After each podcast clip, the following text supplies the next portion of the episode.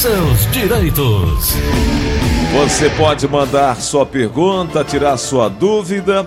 Os nossos números fixos 3261-1233, 3261-1333 e o WhatsApp é o 98887-1306. São 9 horas e 37 minutos. Doutor Edivaldo Lima está conosco, advogado especialista em direito trabalhista. Oi, doutor Edivaldo, muito bom dia. Olá, Gleison, bom dia para você, bom dia para sua equipe, Aline, a todos os seus ouvintes. Doutor Edvaldo, a despedida do funcionário em razão do HIV pode dar origem à indenização. É o que consta na súmula 443 do TST, que é a dispensa é, discriminatória. Ou seja, é, presunção, o empregado portador de doença grave, estigma ou preconceito, ele tem direito à reintegração. Está lá, constando lá na resolução 185/2012 e doutor Edivaldo, quem está passando por isso ou sabe que alguém da família está nessa situação ou já foi demitido por essa condição específica, o que é que pode ser feito? O que é que ele precisa fazer? É, Gleudson, a primeira situação que tem que se entender é que não é uma previsão da lei, é uma previsão do compilado de julgados do Tribunal Superior do Trabalho decorrência de várias ações chegando, reclamando esta situação, o TST editou essa súmula. E essa, essa súmula ela tem que ser obedecida pelos tribunais e pelos fóruns inferiores ao TST, ou seja, o TRT e a Justiça do Trabalho. Dentro dessa situação, é, a gente sabe que aquela pessoa que é vítima do HIV, ela não tem, é, nesse momento, um perigo de contágio aos demais funcionários daquela empresa contágio do HIV especificamente, ele só vai ser, só vai acontecer em derivação de contato é, através da relação sexual ou contágio sanguíneo. Né? Ele pode trabalhar tranquilamente, ele pode tomar água em copos que sejam de uso coletivo, que nesse momento não se aconselha, pode é, ter contato com talheres, apertar a mão, dentro de todos os cuidados até em decorrência da pandemia. O HIV não é contaminado desta forma. Então, em razão disso, se esse funcionário foi demitido por essa situação, é né, claro que é difícil de se detectar, ele vai ser reintegrado. Se aquele empregador não quiser reintegrar as suas funções, ele corre o risco de sofrer um processo e ser condenado por danos. Essa situação, ela às vezes acontece de forma velada e a gente fica difícil de gerar uma prova. Mas também não precisa o empregador dizer, olha, eu não sabia que ele tinha HIV, senão não contrataria. Você está gerando um preconceito duas vezes. Uhum. Então, o, a pessoa que tem HIV, ela não está incapacitado para as suas funções laborais. Ele pode ser um profissional bem qualificado, exercer suas funções como qualquer outro funcionário e ter uma vida com qualidade, desde quando ele tenha seu acompanhamento médico sem nenhum problema. O término do vínculo empregatício sempre é um assunto delicado na relação entre empregado e empregador dentro das empresas. Isso porque, além da questão emocional de uma saída, existem inúmeras obrigações trabalhistas em torno dela. Cada um dos tipos de demissão traz consigo regras e obrigações legais. Demissão se baseia, as demissões se baseiam na justa causa, sem justa causa ou pedido de demissão e com o doutor Evaldo, com a comprovação da reforma trabalhista, desculpa, com a aprovação da reforma trabalhista recentemente, surgiu aí uma nova situação que é a demissão consensual, onde ambas as partes concordam na saída.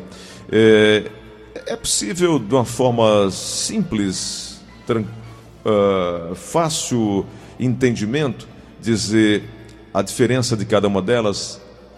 Como o trabalhador pode resolver e o, traba o empregador também? Certo. A rescisão ela tem três naturezas. Pode ser aquela dispensa por justa causa, quando o empregado dá razão a essa demissão e ele não vai receber os seus direitos trabalhistas. Eles ficarão suspensos nesse primeiro momento, ao exemplo do FGTS. Ele não poderá sacar, ele não recebe o seguro-desemprego. Então, se eu der causa a minha demissão, o empregador pode me desvincular, não existe aquela a obrigatoriedade de o empregador notificar três vezes o meu funcionário. Eu tenho um funcionário que eu confio ele, ele leva o carro para casa porque ele faz um motorista.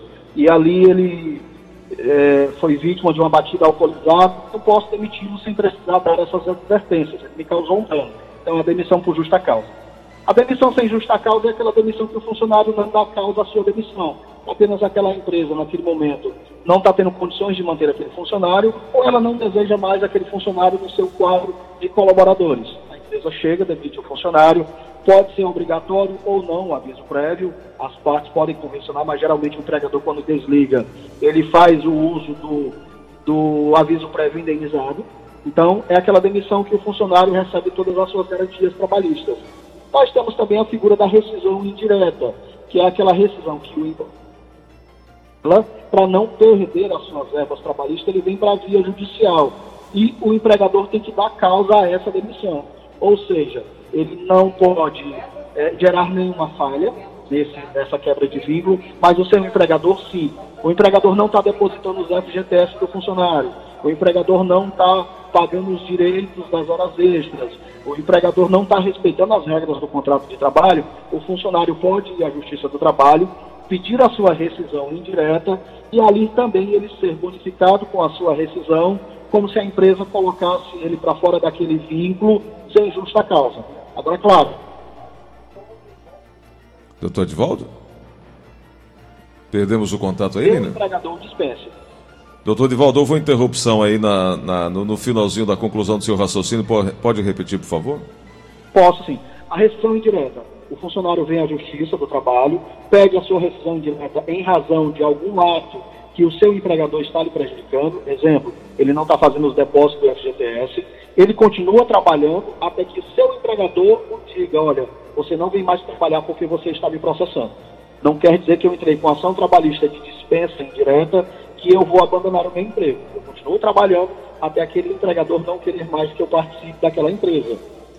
E essa demissão voluntária entre as partes, com o advento da reforma trabalhista, é aquela demissão que as duas partes sentam, conversam, convencionam essa situação por escrito, não acordo e cada um vai seguir seu caminho livremente. Perfeito. Então fica, fica aí dito para que os ouvintes possam entender, inclusive o empregador também, muitas das vezes, uh, a, a, falta do, do, conhecimento leva a conflitos, leva a contendas e brigas, não é, doutor? É, Gleudson, tem uns estudos que comprovam pelos grandes advogados, as grandes revistas, que aquela empresa, quando ela tem um advogado que faz parte da consultoria daquela empresa, ao invés daquele raciocínio que um advogado se torna despesa para a empresa, na verdade ele se torna um profissional que está dando um amparo jurídico, vai agregando valores àquela empresa.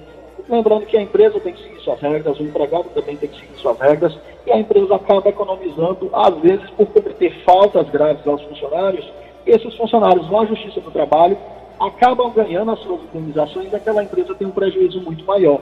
Então essa consultoria às vezes é necessária, evita o litígio, evita a briga. Nem sempre uma briga na justiça do trabalho é favorável nem a empregado nem ao empregador, mas é necessário para que ambas as partes venham realmente respeitar as regras das leis. Né? O direito do trabalho ele precisa ser respeitado. Perfeito. O doutor Divaldo, é, me dá aí 30 segundos, porque o governo acaba de anunciar, num pronunciamento feito ao vivo, o novo valor do auxílio emergencial. Nós temos aqui a informação. O presidente Bolsonaro fala agora. E o valor, como vínhamos dizendo, é 600. É muito para quem paga, no caso o Brasil.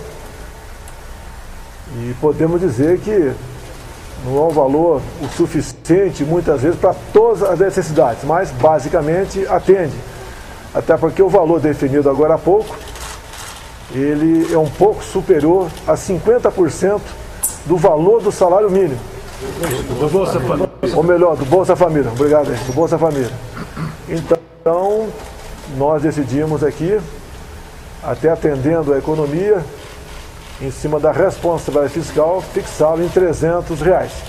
Então tá aí o pronunciamento do presidente Bolsonaro ao lado de sua equipe econômica, anunciando que o auxílio emergencial será de 300 reais por mais quatro meses. O valor do benefício criado para atender trabalhadores informais que perderam renda em razão da pandemia do novo coronavírus foi anunciado agora há pouco, após reunião do presidente com ministros e parlamentares aliados no Palácio da Alvorada. Vamos voltar então a falar sobre direito trabalhista. Isso também tem muito a ver, impacta, obviamente, no setor trabalhista, né, doutor? É, quando a economia acaba sendo impactada, a economia precisa desse dinheiro para circular, ela precisa de um capital para se movimentar. E ela acaba tendo uma redução. Quer dizer, pessoas que estão desempregadas no primeiro momento, com certeza, vão utilizar esse dinheiro, para alimentação, medicamentos se necessário for, apesar de pouco, né, como o próprio presidente da República fala, mais ajuda. Mas a economia também ela precisa funcionar, as empresas precisam recontratar, como você fez anúncio de emprego, as empresas já começam a tomar as suas atividades normais. Eu espero que o quanto antes essas atividades elas venham a gerar esse crédito e a economia nossa do Brasil funcionar novamente. Empresas que decretam ou entram com pedido de insolvência, de falência, o empregado ele perde o direito, ele não recebe. Como é que, como é que funciona essa relação? É, gente, primeiro, as empresas hoje mudaram as regras. A empresa não vai diretamente para a falência. Ela pede primeiro uma recuperação judicial, apresenta um plano ao judiciário de recuperação, ali o judiciário aprova algumas regras e vai sendo fiscalizada aquela recuperação judicial.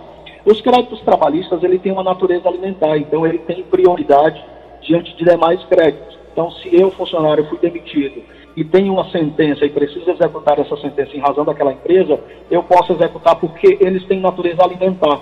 E eu trabalhei, esses créditos é devido, eu terei prioridade na frente dos demais créditos.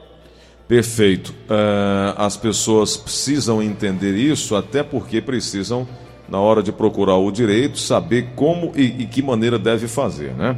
O... Exato, Por essa razão. Muitas empresas fecharam as portas agora e a gente sabe que algumas empresas fizeram desvio de capital, tentaram maquiar toda essa situação e deixaram o funcionário à deriva.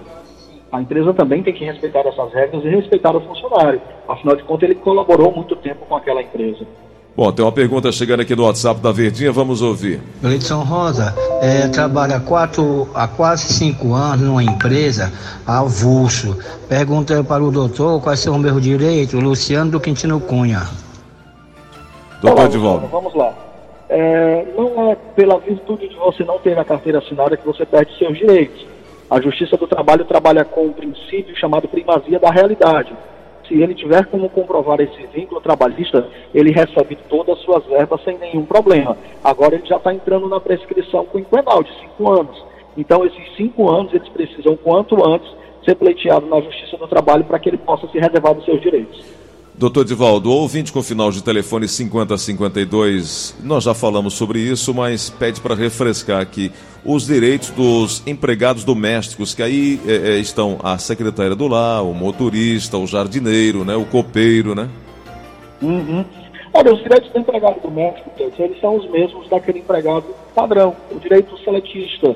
Né, ele tem todos os direitos, apenas a diferença do empregado doméstico para os demais empregados é que aquele empregado doméstico não gera renda para o seu empregador. Ele exerce uma profissão na qual ele não vai proferir renda ao seu empregado, mas ele tem todos os direitos e as suas garantias com todos os empregados. Perfeito. Uma outra pergunta chegando aqui no final de telefone 7987. Bom dia, Gleidson. Bom dia aí, doutor. Seguinte, meu nome é Francisco Lindenberg. A empresa é contra a LOC Mil, Locação de Serviço Limitado já está no rito sumaríssimo, né? Foi um, um andamento no período de 10 do 12 do 15 a 30 do 6 do 16. A última decisão aqui foi 10 de 2 de 2015, expedição de despacho BNDT. Até hoje eu não recebi esse dinheiro. O que é que eu faço, hein? Porque, Ave Maria, Jesus. Doutor, aí, como diz o outro, faça uma pergunta mais fácil, né? Porque não há uma previsibilidade. Na cabeça do juiz, né? É, Gleudson, assim, a primeira situação, ele tem que procurar o advogado dele e saber o que está acontecendo dentro desse processo. Às vezes, certos despachos do processo, a, o empregado ele não tem acesso, o advogado tem acesso à movimentação processual. É contactar o seu advogado. Se ele não conseguir esse contato, ele pode se dirigir até a secretaria da vara e o fórum está, afinal de contas, o fórum trabalhista não está retomando as atividades como eu te falei que retomaria ontem. Houve um, um, atraso no despacho dos termômetros, o TRT vai se reunir no seu pleno agora dia 4 e vai trazer uma nova data de retomada. Então, com essa retomada, ele pode sim ir até a Secretaria da Vara e procurar ali explicações dizendo que não tem contato com o seu advogado. Eu não posso interferir nessa relação porque ele já tem o patrono. Então fica difícil de eu opinar ou dizer alguma coisa. Mas ele procure seu advogado, procure a Secretaria da Vara, é, pode entrar no site da Justiça do Trabalho do Ceará e tem e-mails das varas. Caiu agora a ligação, né? Caiu a ligação. Bom, mas para você que está acompanhando o show da manhã da Verdinha, caso você necessite de uma orientação, orientação inicial gratuita, esse é um serviço também da OAB. Doutor Edivaldo Lima faz parte da comissão do trabalho da OAB.